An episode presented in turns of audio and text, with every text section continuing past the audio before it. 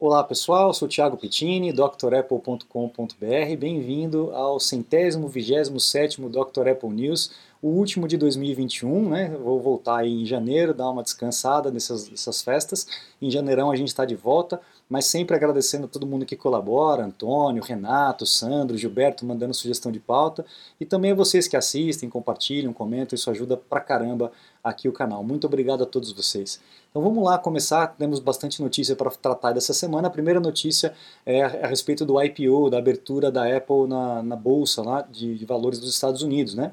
Então a gente tem 12 de dezembro de 1980 é, a Apple fazendo essa movimentação de abertura de capital e sendo a maior abertura de capital desde a Ford, para vocês terem uma ideia, 50 anos antes de 1980 a Ford abriu capital e também foi um estrondo, né? a Apple com certeza também foi, dos mil funcionários que a Apple tinha, 40 ficaram milionários da noite para o dia.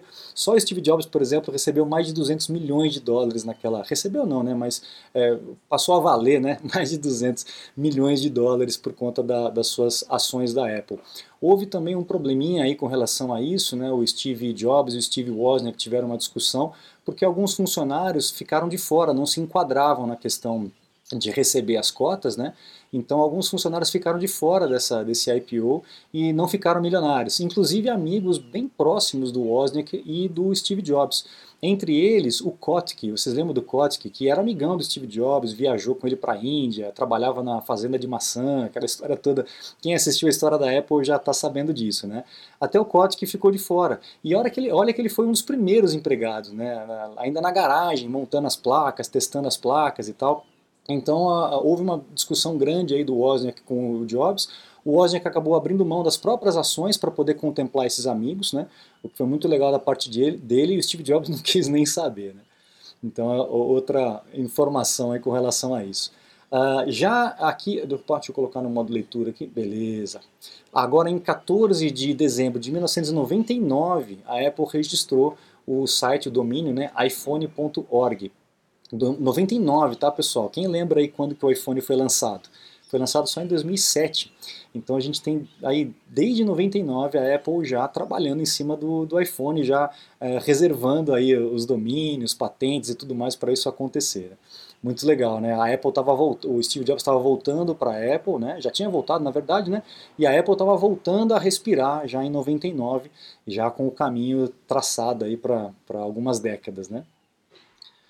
Próxima notícia com relação ao AirPods, né? 13 de dezembro de 2016, a Apple cortou o fio do fone de ouvido, o icônico fone de ouvido é, que fez parte daquelas propagandas do, do, do iPod, né? Com o fiozinho branco, a pessoa dançando, a silhueta e tal a Apple cortou o fio e muita gente ficou reclamando, né? O iPhone não tem mais plug de fone de ouvido, bababá, babá, babá. No começo é ruim que a gente tem que investir, mas eu tenho certeza que quem usa o AirPods não quer mais saber de fone com fio. É, hoje a gente vê a nossa vida muito mais solta, né? Sem essa quantidade de fios aí que a gente precisava antigamente. E daqui a pouco nem carregamento vai precisar de fio. Né? O próprio AirPod já não precisa, você coloca na basezinha e a basezinha carrega o, o, AirPods. Então, pessoal, a turma do mimimi aí reclama no começo, mas depois gosta no final, né? não tem jeito. Realmente é uma praticidade muito grande esse brinquedinho aqui. Depois, as notícias seculares que nós temos essa semana, as atualizações que houveram, né? Toda semana eu tenho falado de atualização aqui, né? Que coisa, né? Como, como o pessoal tem trabalhado lá. Não sei se está trabalhando bem ou trabalhando mal, né? Para tanta atualização. Mas, ó, iOS 15.2, WatchOS 8.3 e tvOS 15.2 para o Apple TV. No caso do iPhone, o mais importante são as questões de segurança, né?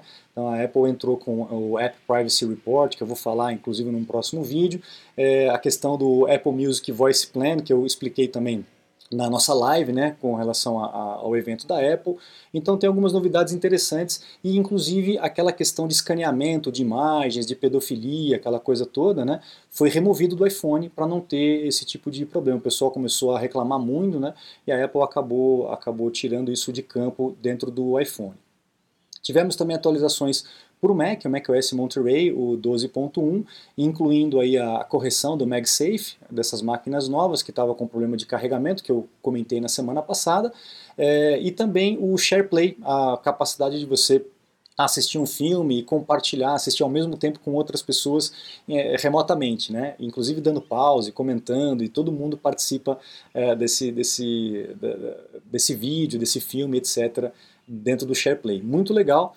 Porém, o que não veio, né, o que a gente ficou esperando e que ainda não veio e que atrasou bastante é o Universal Control, que é aquela, aquele recurso incrível que a gente viu na, na, na, apresentação da Apple, que é você começar o trabalho no Mac e terminar o trabalho no iPad ou no MacBook, por exemplo. Só que sem configuração nenhuma, é só você arrastar a janela de um para o outro e ele vai. É algo assim, você coloca perto, ele já se conecta e você arrasta de um para o outro e pronto, continua trabalhando. Realmente é um recurso de cair o queixo, mas não veio ainda, né? Eles estão programando aí para a primavera de 2022, primavera lá dos Estados Unidos.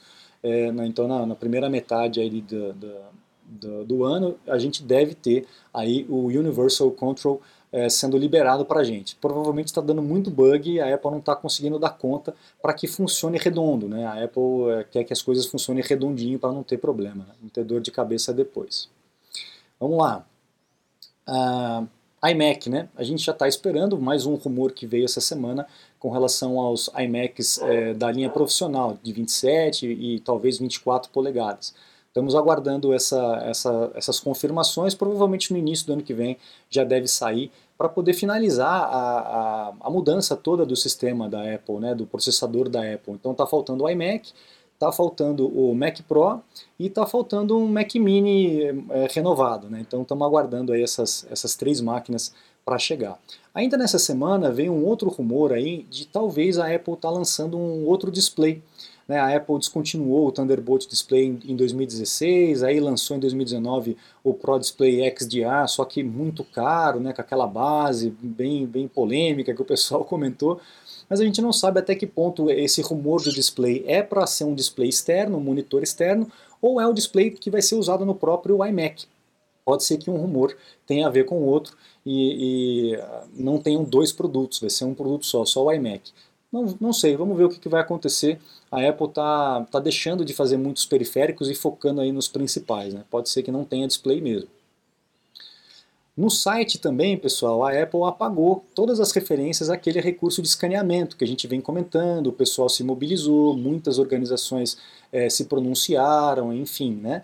A galera falou que estava preocupado e tal, e a Apple entendeu e acabou removendo tanto do iPhone na atualização que eu acabei de falar, quanto agora no próprio site. Então, sem falar nada, quietinho, quietinho, a Apple apagou todas as referências a esse recurso de escaneamento do iPhone para buscar esse tipo de imagem. Então a Apple está ouvindo mesmo a galera e, entendeu que é um recurso é, que tem um, um, lado bom, tem um objetivo bom, mas a forma de fazer é um pouco arriscada né, com relação à, à privacidade. Bom, um outro recurso também que a Apple está lançando, só que para os usuários do Android, é o Tracker Detect. O que, que é o Tracker Detect? É um aplicativo que você vai instalar no seu Android e se tiver algum AirTag é, perto de você, e longe do dono, né, ele vai emitir um sinal para o teu Android e aí você vai poder identificar o, o, o AirTag, saber qual é a informação que está escrita nele e talvez entrar em contato com o, a pessoa que perdeu. Não só para isso, né, mas também para aqueles casos de pessoas que pegam o AirTag e colocam para poder rastrear a pessoa, rastrear um carro, por exemplo. Então você vai saber que está sendo rastreado mesmo não tendo um iPhone com um Android você também vai conseguir ter essa informação. Então, muito legal. É, realmente isso aí é importante para que a tecnologia seja usada aí é, para o bem, né? E não para o lado negro da força. Mas não tem jeito, toda tecnologia vai ter esse, esses dois tipos de uso, mas eu acho interessante a Apple estar tá preocupada com isso e fazendo essas modificações para tentar deixar o mais seguro possível. Outra notícia dessa semana, alguns Apple Watches estão tendo problemas aí com relação à bateria, bateria estufando, trincando a tela e tal. E a bateria estufar é algo realmente bem perigoso, né, pessoal? Ela pode furar, pode vazar, pode pegar fogo, esquentar, explodir, né, como a gente já, já viu por aí. Então, se você está tendo aí com problemas com o Apple Watch, procure uma assistência técnica autorizada o mais rápido possível. É, tem muita gente que já está até entrando em é, ação, com ação contra a Apple, né, com relação a isso mas provavelmente vai ter algum tipo de programa para reparo ou substituição desses equipamentos. Tá? Então fique atento com relação a isso, eu vou trazendo as informações aqui para vocês, com certeza. Você está desperdiçando seu iPhone, iPad, Mac? Ganhe tempo e produtividade com nossos cursos. Você vai aproveitar melhor seu Apple. Matricule-se em drapple.com.br. Depois nós temos aqui uma informação uh, da, da, Mac Magazine, né, que uh, junto com esse 15 iOS 15.2 vem um recurso novo. Antigamente, quando você bloqueava o teu iPhone por digitar a senha errado algumas vezes e tal, ele é, ficava travado e você necessitava de um computador para poder desbloquear. Sem um computador você não conseguiria. Teria que fazer uma manobrinha, ligar no computador, o iTunes ou no Finder, né, e fazer a reinstalação do sistema.